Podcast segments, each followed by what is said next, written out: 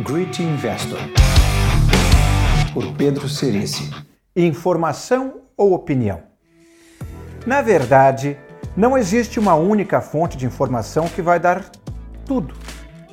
O que procuro é consultar várias fontes, desde jornais tradicionais até algumas publicações, como os blogs internacionais ou provedores de notícias, como o Bloomberg.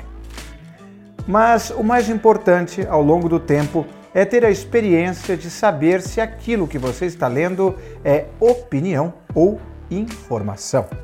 O que se nota é que 80, 90% do que a gente lê como informação, na verdade é uma opinião. Medidas de Donald Trump, por exemplo, que são divulgadas como ruins, na verdade são a opinião de um jornalista. E você tem que prestar atenção exatamente na medida e ser capaz de saber se aquilo é bom ou ruim.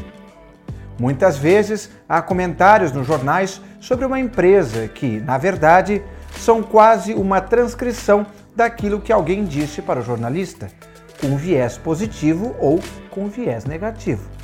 E, pouquíssimas vezes, você lê no jornal informações efetivas sobre uma empresa ou um negócio. Great Investor, por Pedro Cerici.